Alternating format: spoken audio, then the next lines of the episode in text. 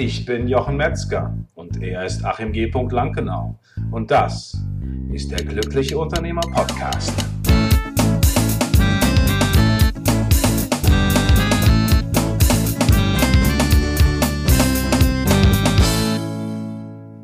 Herzlich willkommen zu einer neuen Folge von der Glückliche Unternehmer Podcast. Dein Unternehmen auf Autopilot heute mit der Folge 138. Und wir sind wieder beim Thema Unternehmer. Arim, ich freue mich, dass du wieder zugeschaltet hast aus dem sonnigen Mallorca. Ich habe gehört, es sind gerade 26 Grad und du hast einige von deinen freudigen Besuchern gleich zur Eisdiele geschickt, damit wir ganz kurz noch den Podcast hier aufzeichnen können. Also dafür erstmal herzlichen Dank. ja, sehr gerne, wie immer. genau. Achim, wir haben, wir haben im Vorfeld darüber gesprochen, dass du gesagt hast, ähm, ja, da gab's jemand, der hat sein Unternehmen auf Autopilot gestellt, das hat alles wunderbar funktioniert und ab einem gewissen Punkt dann plötzlich nicht mehr. Und äh, du warst über die ganze Geschichte ganz erstaunt und darüber, darüber wollen wir jetzt sprechen. Genau darüber. richtig, richtig. Wie kam es dazu? Wie, wie kam es dazu? Ja, ja, das ist, das ist äh, tatsächlich, ich glaube, das ist ja der Aufhänger gewesen für uns, ähm, dass wir heute, obwohl wir das Thema Unternehmer haben, ähm, kann man ja im Titel sehen, dass es auch um Führung geht. Mhm. Und ähm, jetzt können natürlich die einen sagen, boah, schon wieder Führung, ihr redet doch dauernd über Führung. ähm, so ist es, ja, ja, das ist richtig, wir reden dauernd über Führung. Ähm, warum tun wir das? Weil der, die Führung einfach auch der Schlüssel ist für ein Unternehmen auf Autopilot. Und ähm, in dem Zusammenhang äh, ist tatsächlich so, dass ich, ähm, das hat mir das nochmal vor Augen geführt, am Wochenende in einem netten Restaurant hier auf der Insel saß äh, mit netten Bekannten und, und, und Freunden von mir. Und ähm, äh, einer mir erzählt hat an seinem Unternehmen, äh, recht erfolgreich auch. Und wir haben auch über das Thema Autopilot gesprochen, wie man eben da so drauf kommt. Ähm, und der sagte mir dann, ja, ja, Achim, habe ich alles versucht, hat auch bei mir funktioniert und ich saß hier ganz entspannt auf der Insel aber jetzt nicht mehr. Das hat alles, funktioniert alles nicht mehr. Sag ich, wieso, wieso funktioniert plötzlich alles nicht mehr? Ja, nee, von einem auf den anderen Tag hat alles nicht mehr funktioniert und das war Autopilot, das geht nicht so, das, das, das funktioniert einfach nicht. Mhm. So, kannst du dir vorstellen, war ich natürlich erstmal etwas irritiert, weil ich nicht verstanden habe, wo denn das Problem liegen kann. Ja, wir wissen und, ja, dass es äh, funktioniert. Ne? Wir wissen ja, dass es funktioniert. genau. Und äh, genau. Äh, da habe ich natürlich auch nicht so leicht die Schlagen gegeben und habe gesagt, okay, jetzt äh, erzähl mir ein bisschen genauer, wo ist denn das Problem und wie kann das von einem auf den anderen Tag plötzlich passieren? Du hast erstmal weiter gebohrt. habe ich weiter gebohrt, genau, habe gesagt, es gibt keinen Nachtisch, bevor ich das nicht weiß. Und ähm, es war im Prinzip ganz einfach, äh, weil äh, der Unternehmer mir dann sagte, naja, ich hatte einen Stellvertreter und der wurde dann abgeworben. Und dann hatte mhm. ich den ganzen O-Ton, den ganzen Scheiß wieder an der Backe. Mhm. Da habe ich gesagt, aha, okay, verstehe. Klingt ja erstmal ähm, gut, ne? An sich Stellvertreter klingt ja erstmal gut. Ne? Stellvertreter klingt erstmal gut. Ähm, ja. Und äh, das fand er natürlich auch gut. Ähm, wir kamen natürlich sehr schnell zu dem Kern des Problems.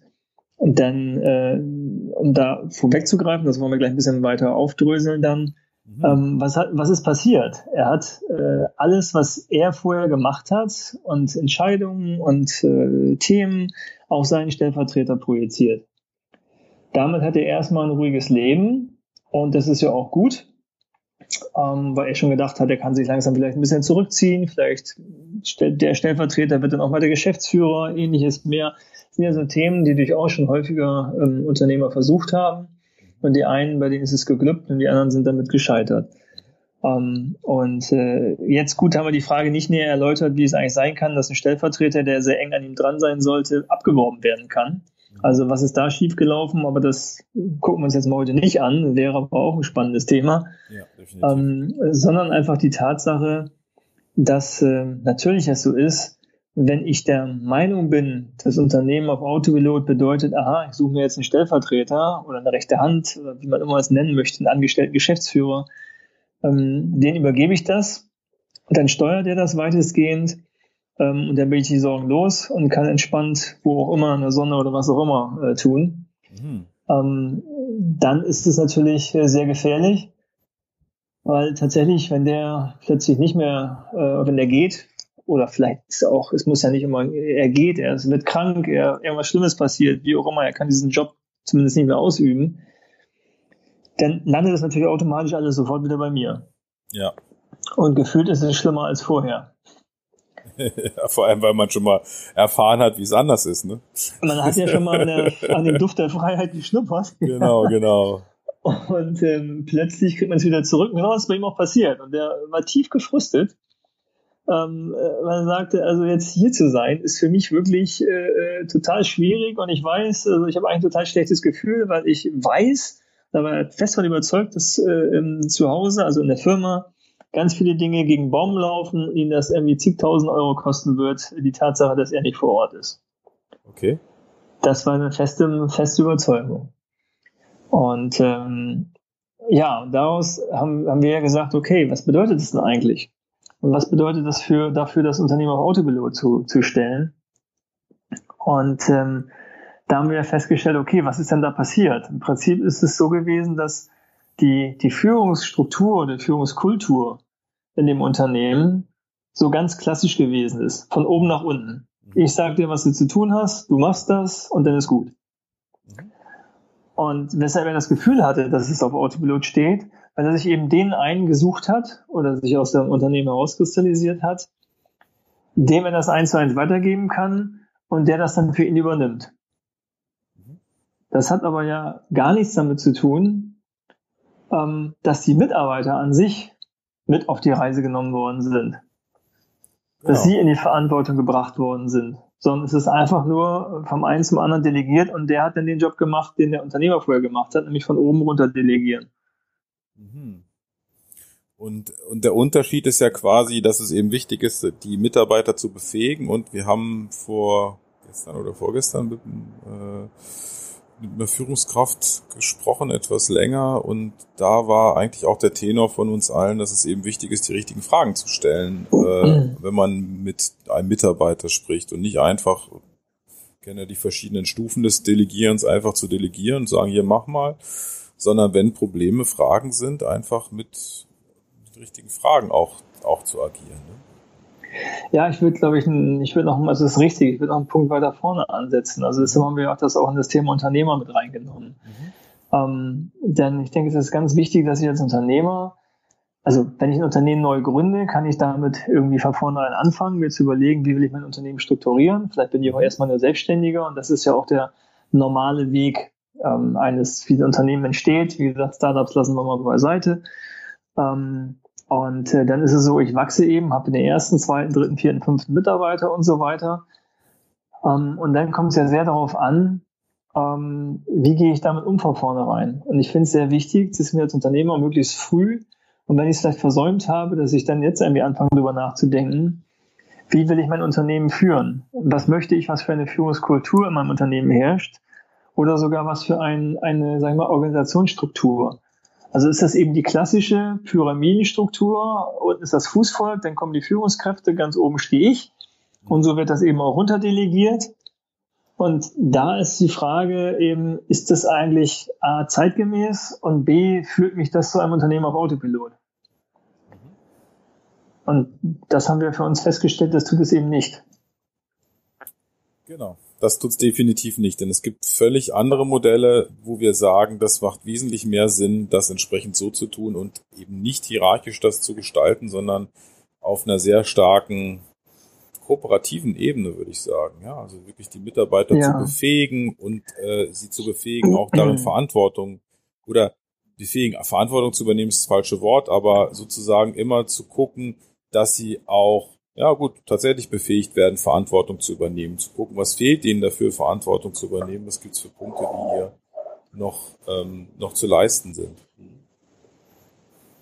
Ja, richtig, denn also es, es ist eben so, wenn ich, also immer vorausgesetzt, ich möchte mein Unternehmen auf Autopilot stellen, ähm, ich glaube, es ist, es ist immer leicht, wieder in eine Falle zu tappen dort. Also, weil natürlich äh, ähm, ich als Unternehmer, ich trage die Verantwortung, ich muss für Fehler der anderen letztendlich gerade stehen, äh, wenn falsche Entscheidungen getroffen werden.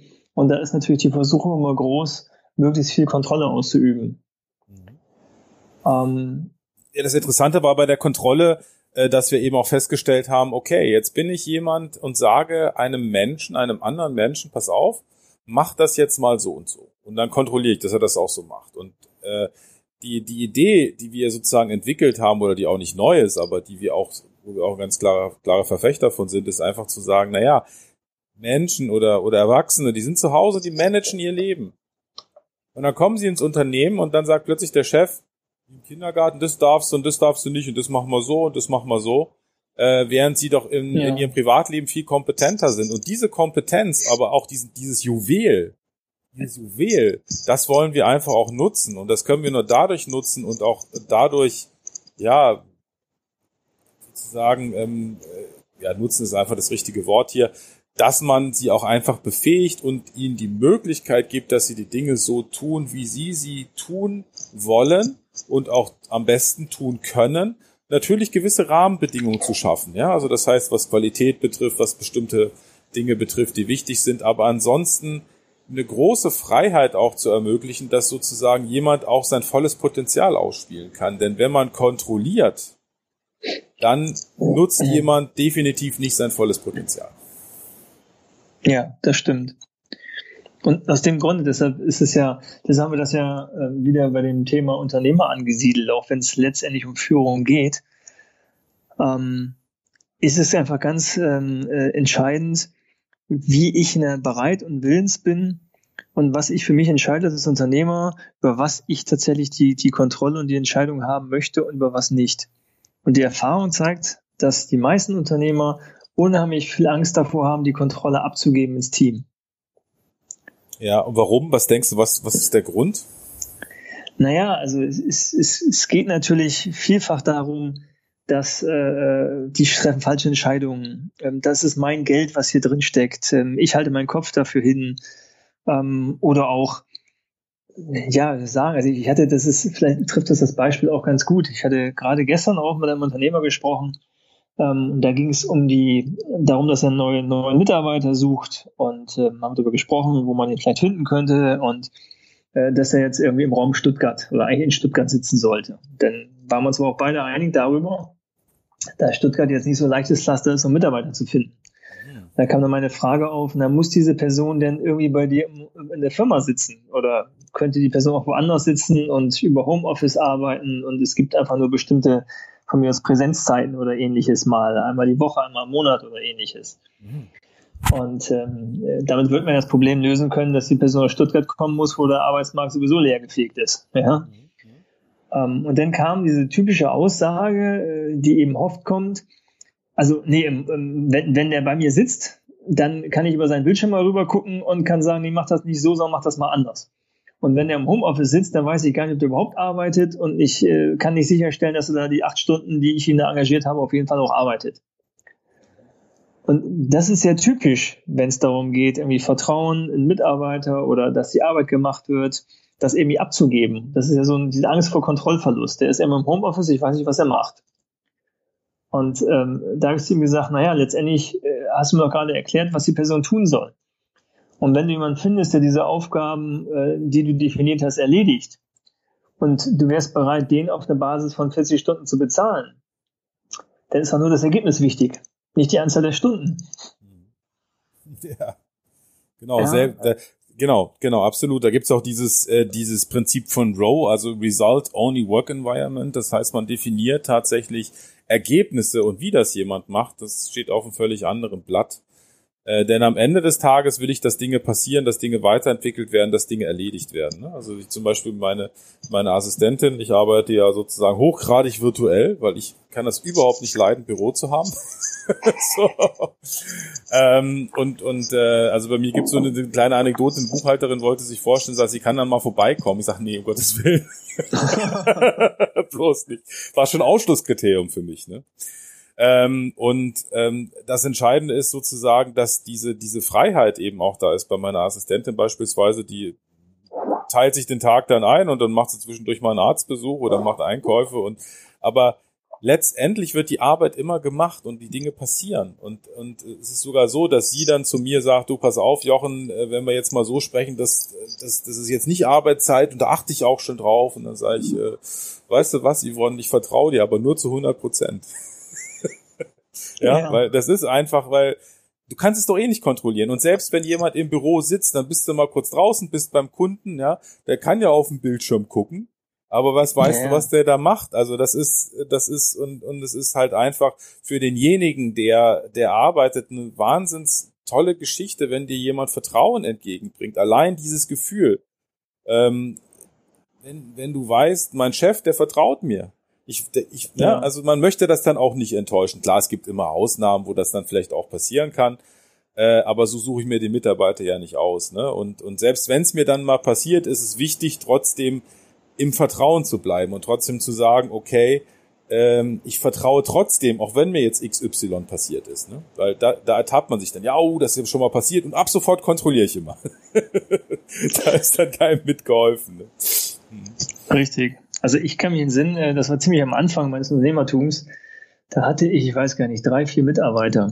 Und eine Mitarbeiterin, ähm, die, äh, das hat mich dann irritiert, weil äh, wenn ich dann in den Raum kam, da saß noch irgendwie eine andere mit drin, es gab immer so Zeiten, da guckte die irgendwie völlig verträumt aus dem Fenster. Und ich habe mir gedacht, okay, was macht ihr denn da? ich soll jetzt aus dem Fenster gucken, so, so, ja, genau. und äh, ich habe mit ihr auch immer mal tatsächlich darüber gesprochen. Und für sie war das so tatsächlich so eine kleine Auszeit, um dann wieder konzentriert arbeiten zu können. Mhm. Ja. Und dann hat die wirklich immer aus dem Fenster gestarrt. So, gegenüber war ein Park, war irgendwie auch ganz nett. Ähm, und ich habe dann überlegt, wie finde ich denn das jetzt? Also die ja. guckt ja während der Arbeitszeit jetzt auf Die guckt während der Arbeitszeit, genau. Und soll irgendwie eigentlich arbeiten. Und äh, damals war es eigentlich auch so, ich hatte keine, keine großartige, dachte ich zumindest auch, und das war im Nachhinein gut, äh, Wahl. Also ich habe es irgendwie auf sich beruhen lassen, weil ich dachte, okay, am Ende habe ich überlegt, ich finde das jetzt zwar irgendwie nicht so gut, aber der Job wird ja erledigt. Mhm. Also, und wenn das für sie vielleicht viel besser ist, weil wenn sie nach zehn Minuten aus dem Fenster gucken, wieder konzentriert arbeitet und dann für eine Aufgabe, wo sie sonst eine Stunde mit quälen würde, nur eine halbe Stunde braucht, dann lasse ich sie gerne auch zehn Minuten aus dem Fenster gucken. Aber dieses Vertrauen, dass der Job dann eben erledigt wird, dass es in Ordnung ist, das zu entwickeln, das ist natürlich nicht leicht. Ja, und, und es ist vermeintlich, ist, ja, genau. Mhm. Es ist, es, es setzt auch immer einen Vertrauensvorschuss voraus. Das ist vielleicht auch noch ganz wichtig. Ich muss immer in die Vorleistung gehen als, als, als Unternehmer. Weil ich muss darauf vertrauen erstmal, diesen Vorschuss muss ich eben geben, dass die Person, die ich, die für mich arbeitet, ähm, die im Unternehmen arbeitet, äh, daran Interesse hat, das Beste fürs Unternehmen zu wollen. Aber dafür muss ich natürlich selber auch was tun. Und das ist eben das, was im Kopf anfängt. Das fängt bei mir im Kopf als Unternehmer an. Und das ist, das ist letztendlich das Entscheidende. Wenn, wenn ich diese Denke nicht habe, und das ist auch ganz wichtig, ich kann kein Unternehmen so umstellen, wenn ich nicht anfange, so zu denken. Das ist nämlich interessant und das finde ich auch interessant unter dem Aspekt, wo ich mich immer jahrelang gefragt habe, was heißt das, der Unternehmer muss sich weiterentwickeln? Und das ist genau das. Das sind diese ganz einfachen Dinge. Vertraue ich meinem Team oder vertraue ich meinem Team nicht? Egal wie klein und groß es ist. Ne? Und, und ein zweiter Aspekt davon ist auch, ähm, es gibt diese beiden Aspekte von Vertrauen. Ne? Die eine Aspekt ist, vertraue ich meinem Team? Dann gibt es den zweiten Aspekt, eigentlich gibt es drei Aspekte. Vertraut mein Mitarbeiter mir? Und der dritte Aspekt ist, vertraut der Mitarbeiter sich selbst? Und dieser letzte Aspekt, mhm. den finde ich total wichtig, weil wir können dieses Vertrauen stärken oder schwächen. Und wenn wir hingehen und der Mitarbeiter hat eine Frage und wir antworten ihm mit der Lösung, dann schwächen wir dieses Vertrauen, was er in sich selbst hat. Und dann, dann kommt sozusagen eine Schleife, die sagt, okay, da frage ich nächstes Mal lieber den Chef, weil der hat jetzt hier eine gute Antwort gehabt. Wenn ich ihn aber zurückspiegel, wie du es immer gerne auch, auch sagst, ist zu sagen, okay, wie würdest du es denn machen? Was hast du denn für Optionen? Und dann sagt er ja eins und zwei. Sag ich ja, welche von den beiden willst du nehmen? Ja, zwei. Ja, prima, dann mach. Wenn nichts dagegen spricht, ja. Dann stärke ich dieses Vertrauen. Das heißt, ich zahle quasi Vertrauen auf dem Konto des Mitarbeiters ein, dass er für sich selbst aufwenden kann. Und da muss ich immer sehr, sehr vorsichtig sein, weil wir natürlich dazu neigen, wenn es schnell gehen soll, zu sagen, ach komm, mach mal so und so. Aber das ist gar nicht unsere Aufgabe, wenn wir diesen Unternehmer sehen, der wirklich so eine Satellitenposition hat und von außen sein Unternehmen betrachtet und guckt, wie er es besser machen kann, gehört das zu den Aufgaben nicht nur des Unternehmers, sondern auch der Führungskraft. Nämlich den Mitarbeiter vertrauensvoll zu befähigen, wie du das immer so schön sagst. Ne? Mhm. Und, und sozusagen ihn dadurch zu stärken, weil dann kann er Entscheidungen aus sich selbst heraus treffen dann lernt er, dann weiß er, okay, das wird gewertschätzt, was ich mache. Meine Entscheidungen sind was wert und meine Entscheidungen sind sind gut fürs Unternehmen. Ja, denn kein Mitarbeiter möchte dem Unternehmen unnötig schaden, außer äh, man, äh, man behandelt, man behandelt das Team schlecht. Aber vom Prinzip hat jeder erstmal die Motivation, gute Arbeit zu leisten. Und diesen Aspekt der Führungskraft finde ich auch total wichtig, weil es fängt beim Unternehmer an. Der Unternehmer ist der Erste, der den ersten Mitarbeiter auswählt. Und dieser erste Mitarbeiter ist der Samen, ist die erste, die, der Kern des Unternehmens und das wird weitergetragen. Und da ist es ganz, ganz wichtig zu überlegen, wie soll eigentlich dieses Team sein? Wie soll eigentlich das funktionieren? Wie soll es sich anfühlen? Und wir haben im Vorfeld mit, äh, wir haben vor einigen Tagen mit einem äh, jemand gesprochen, der auch sehr erfolgreich Führungskraft äh, äh, im Unternehmen war und 100 Mitarbeiter geführt hat, wenn ich mich nicht täusche, der auch gesagt hat, ähm, Sie haben die Einstellung ganz anders gemacht. Sie haben nicht gefragt, was kannst du als erstes, sondern mit demjenigen ganz, ganz lange gesprochen. Und diese Gespräche haben bis zu drei Stunden gedauert, um äh, etwas über seine Werte herauszufinden. Ja, um herauszufinden, wie er tickt und ob, ob er von seinem Sein her zum Unternehmen passt. Und das finde ich sehr, sehr wichtig, dass man mal von dieser Seite her denkt. Nicht nur, was kann jemand, was hat er hier auf der Universität gelernt, was ist sein Abschluss, sondern äh, wie, wie, wie sind seine Werte?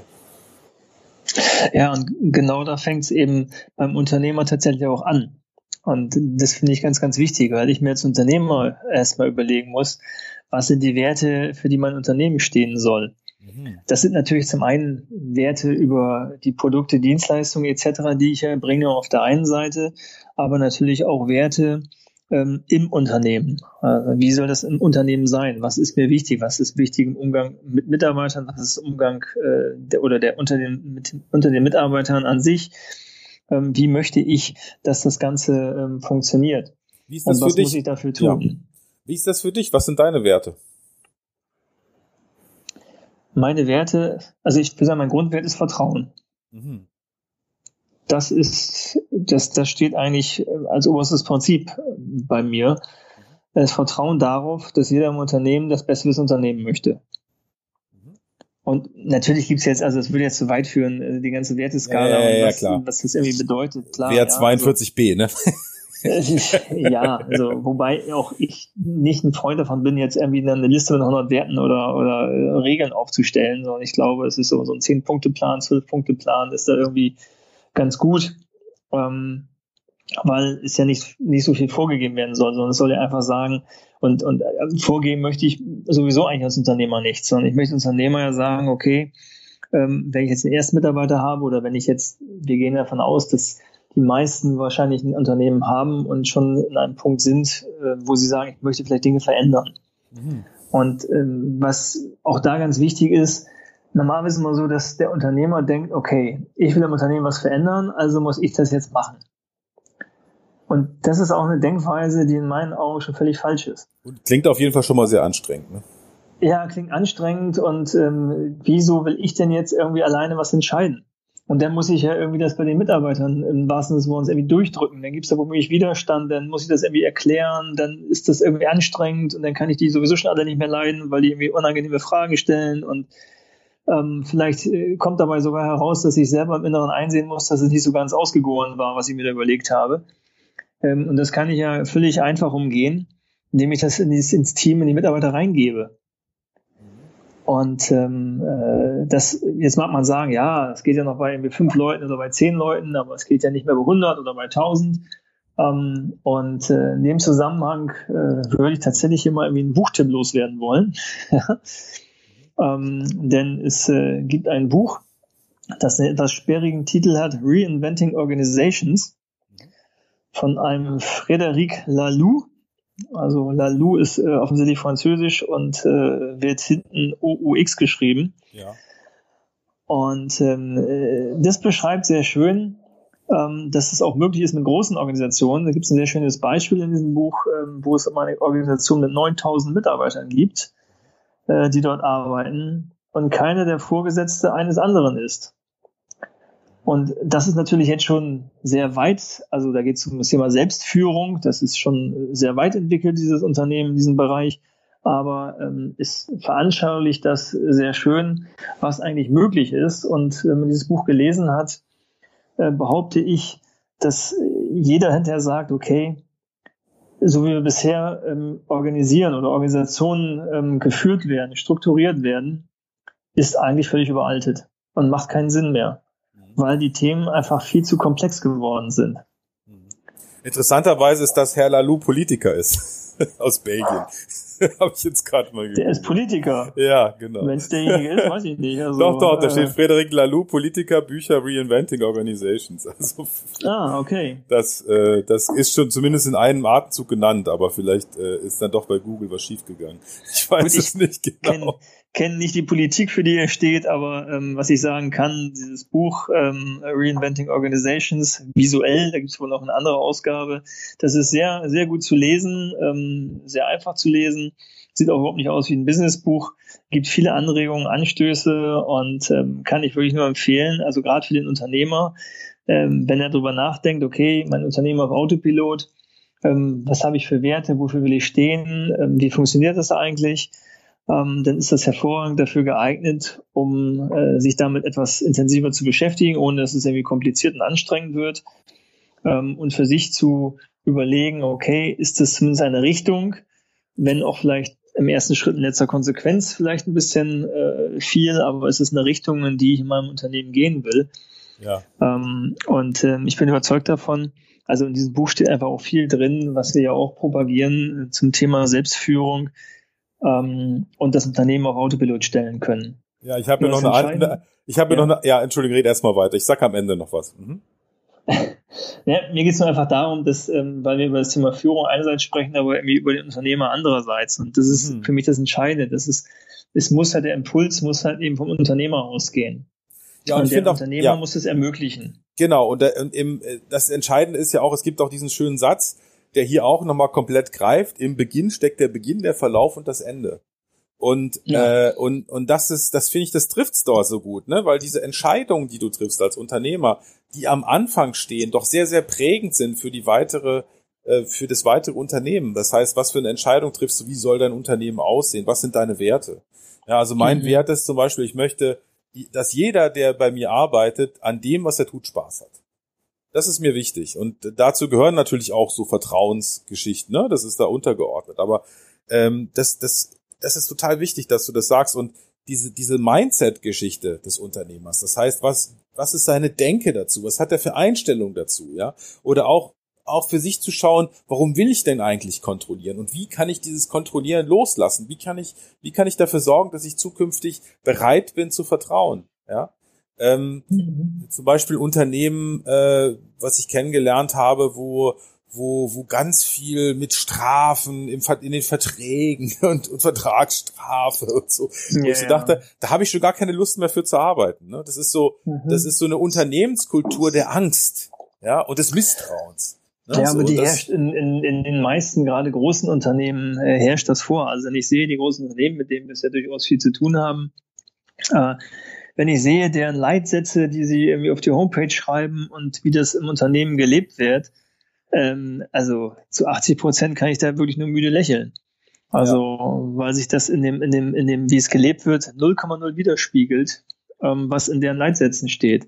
Ja. Und das ist eben etwas, das ich als Unternehmer natürlich auch ähm, wirklich selber leben muss. Also es hilft nichts, das zu predigen, zu sagen, ja, ja, macht mal und arbeitet mal selbstbestimmt und ich selber ähm, bin aber nicht derjenige, der das auch wirklich lebt.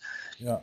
Und ähm, deshalb finde ich das so wichtig. Und deshalb glaube ich auch, dass das Thema wichtig ist, sich zu überlegen, ähm, wie will ich mein Unternehmen gestalten? Und was ist wichtig? Ich meine, wenn ich mein Unternehmen nicht auf Autopilot stellen will oder sage, ach, der Stellvertreter, den suche ich mir und das wird schon funktionieren, ist auch eine Option. Kann ja auch funktionieren. Aber die Frage ist auch da, wie lange funktioniert es? Und ähm, dass sich die, die, die, die Welt und auch die Anforderungen an einen Arbeitsplatz verändern, ich denke, das ist mittlerweile bei jedem angekommen. Und das ist, äh, das ja. ist nicht mehr so ist wie früher. Ja, also der darf froh sein, wenn er bei mir arbeitet ähm, und dann äh, schubbert er sich da irgendwie mit Überstunden zu Tode am besten mhm. und dann ist es ein guter Mitarbeiter. Genau. Ähm, und das war früher auch gesellschaftlich völlig akzeptiert. Aber das hat auch, da gibt es ja auch einen Wandel. Also mittlerweile dieses Karrierethema und äh, diese Einstellung zum, zum, zum Job, zur Arbeit, die sind anders. Das kann man gut oder auch nicht gut finden aber man kann es nie, nicht ignorieren, nicht als Unternehmer, der eben Mitarbeiter benötigt. Das ist das eine und der Aspekt ist eben auch wichtig, äh, das Unternehmen auf Autopilot. Was will ich genau und wenn, wenn du dich dafür entscheidest draußen, okay, ich möchte diesen Weg gehen, ich will mein Unternehmen auf Autopilot stellen, ist eben das Bestmöglichste, was du erreichen kannst, dass du ein Unternehmen hast, was sehr, sehr starkes Team hat, was autark funktioniert, was auch funktioniert, wenn mal eine Führungskraft wegbricht. Und das kannst du nur erreichen in eine vertrauensvolle Führung, wie wir sie sozusagen propagieren, weil nur dann hast du genau diese Basis, auf der du aufbauen kannst. Und ähm, das, ja. das und auch sozusagen, wenn wir uns anschauen, die Märkte ändern sich schneller. Das heißt, wir haben wir haben viel viel kürzere Abfolge Innovation. Ähm, und auf diese Gegebenheiten des Marktes ist es auch wichtig, sich einzustellen. Da funktionieren diese starren Systeme nicht mehr. Ja. Ähm, heute ist heute, ich habe äh, mit einem Freund gesprochen, der hat jetzt demnächst einen Roboterarm, kostet 10.000 Euro, kann er einige Geschichten mitmachen. Da brauchtest du vorher konntest du nur eine riesen Fabrik bauen oder ein riesen Band, das hat dann, hat dann 750.000 gekostet. Das heißt, in vielen Bereichen haben wir einfach Veränderungen, äh, und ich kann diesen Veränderungen nur Rechnung tragen, wenn ich ein Team habe, was vertrauensvoll und Verantwortung übernimmt und auf diese Gegebenheiten dann sich auch einstellt des Marktes. Ja, vollkommen richtig. Und ich glaube auch tatsächlich, dass es so kommen wird und spätestens, wenn man dieses Buch gelesen hat, ähm, Reinventing Organizations, ähm, dann glaube ich, kommt das noch stärker durch, dass äh, wo heute noch viele, ähm, nicht nur Unternehmer, auch Führungskräfte, Mitarbeiter sagen, ach, wie soll das funktionieren? Also sprich, dass sich selbst organisierende Unternehmen ohne Hierarchien, ohne Vorgesetzte, ähm, was ja heute einer Revolution gleich käme und wo viele sagen, da herrscht dann ja Sodom und Gomorra, ähm, dann kann man daran denken, dass es noch nicht allzu lange her ist, selbst in Deutschland beispielsweise, so Dinge wie ein Frauenwahlrecht. Oder gucken wir uns Saudi-Arabien an, wo die Frauen jetzt gerade Auto fahren dürfen seit neuestem. Oder ab nächstem Jahr, glaube ich. So lange hat das gedauert, ey. Ja, tatsächlich. Also äh, muss man sich mal überlegen, ja. Und oder wenn man sich, wenn in die Geschichte ein bisschen weiter zurückgeht, ähm, wo als zu der Zeit der Adeligen äh, beispielsweise im 18. Jahrhundert oder irgendwann, ähm, wo es völlig undenkbar wäre, dass das Volk frei wählt das war ein, ein Gedanke, ähm, der so abstrus war, dass das viele überhaupt nicht vorstellen konnten. Und wir sehen, dass es mittlerweile, äh, können wir es uns andersrum nicht mehr vorstellen. Ja. Ähm, und äh, das sind so, so, so Beispiele, die vielleicht weg von Unternehmertum sind, aber die einfach zeigen, dass was im ersten Moment noch als, äh, wie, das kann doch niemals funktionieren. Und äh, das ist ja im Prinzip herrscht der Anarchie, ja in diesem Fall im Unternehmen, mhm. wenn es selbstbestimmt ist ähm, die vielleicht morgen schon völlig selbstverständlich sein werden. Zum Beispiel gibt es auch ein Unternehmen, so als letzte, als letzten Ausflug dazu, ist einfach die, ist ein, ein Hersteller von Spielen, von Computerspielen, äh, die, wo jeder selbst entscheidet, an was er arbeiten möchte. Und dieses Unternehmen ja. ist, ist super, super erfolgreich. Ja, das ist die Krux daran. Ne? Man denkt, um Gottes Willen, wenn jetzt jeder selbst entscheidet, woran er arbeiten will, natürlich gibt es natürlich bestimmt auch Kriterien und Rahmenbedingungen, dann wird das niemals funktionieren. Es ist aber nicht so. Das ist ja, das also, Verrückte. Da habe ich interessanterweise tatsächlich in meinem ähm, äh, äh, Freundeskreis einen Unternehmer, der, das ist kein Riesenkonzern, das ist ein Unternehmen, was Stand heute, ich weiß gar nicht, 25, 30 Mitarbeiter hat, was sehr stark wächst ähm, und da ist es tatsächlich so. Also die haben eben ein, ein die haben das Luxusproblem in Anführungsstrichen, dass sie, dass die Nachfrage höher ist als das, was sie irgendwie ähm, abarbeiten können. Und ähm, deshalb ist es tatsächlich so, die kriegen jede Woche mehrere Anfragen über Projekte etc. Ist auch ein Dienstleistungsunternehmen, kein produzierendes. Und sie wissen aber, dass sie so schnell die, die, die Nachwuchs gar nicht ranzüchten können, ähm, um das irgendwie abarbeiten zu können. Und dann wird jede Woche montags wird dann irgendwie entschieden, ähm, äh, jeder Einzelne für sich, oder das ist auch im Team dann, welches Projekt, ähm, auf welches Projekt man Lust hat und auf welches nicht. ja. Ja, ja, und dann kann es eben auch passieren, dass dort eben ein, ein Mittelständler, wo man sagt, ach, der ist interessant, der den Vorzug kriegt vor beispielsweise einem Unternehmen wie Porsche. Ja. So. Und äh, selbst wenn ein Porsche sagt, Moment mal, also kann doch nicht sein, dass sie uns jetzt ablehnen, wir sind schließlich Porsche, dann sagen die, ja, mag sein, aber auf euch haben wir keine Lust. so. also ein bisschen freundlicher formuliert. Ja, ja, genau. Aber ja. Im, im, im Kern ist das so. Und jetzt denken wahrscheinlich viele so, hä, was ist das für ein Schwachsinn? Aber genauso funktioniert es dort. Ja.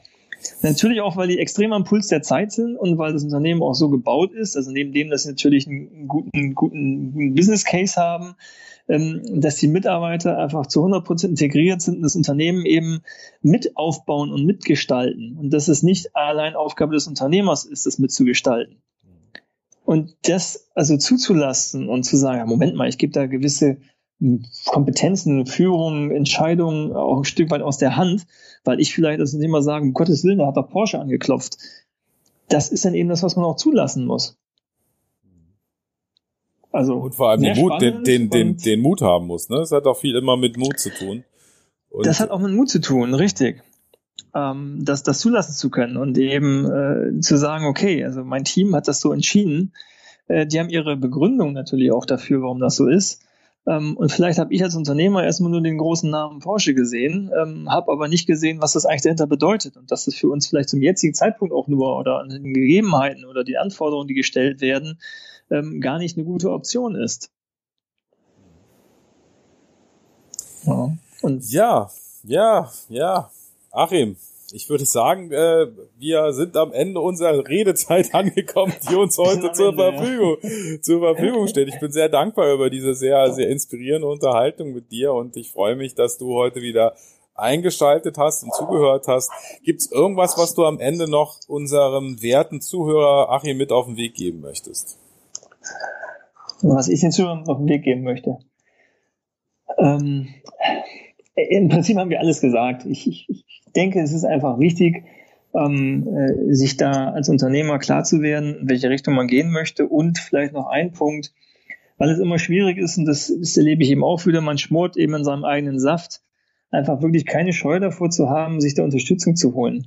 Sich einen Sparingspartner zu holen, sei es ein Coach oder was auch immer, ein befreundeter Unternehmer, der nicht zu eng an einem dran ist, ähm, um nicht, also den Glauben zu haben, muss das alles irgendwie selber entscheiden. Oder auch innerhalb des Unternehmens. Ähm, einfach ins Unternehmen reinzugehen und zu sagen, pass mal auf, Leute, ich habe hier eine Idee, ich trage mich bestimmten Gedanken ähm, und es muss nicht immer der Unternehmer alles fertig formuliert haben. Er muss nicht immer die Lösung fertig in der Schublade haben. Das ist nicht das, was die meisten erwarten. Ganz im Gegenteil. Sie finden es viel besser, wenn sie auf den Weg mitgenommen werden, weil sie es auch viel besser nachvollziehen können. Und das wäre für mich nochmal so ein, ein, eine Anregung, die ich gerne mitgeben möchte. Ja, sehr schön. Wunderbar. Ähm, ich bedanke mich, dass du heute zugehört hast. Ich wünsche dir dort draußen noch zwei fantastische Wochen mit, äh, sage ich mal, der ein oder anderen Inspiration, dass du das ein oder andere in deinem Unternehmen umsetzen kannst. Ähm, und freue mich schon auf die nächste Sendung in zwei Wochen. Vielen Dank, Achim. Und äh, ja. Vielen Dank, Jochen. Bis in zwei Wochen. Und denk daran, du hast das Recht, glücklich zu sein.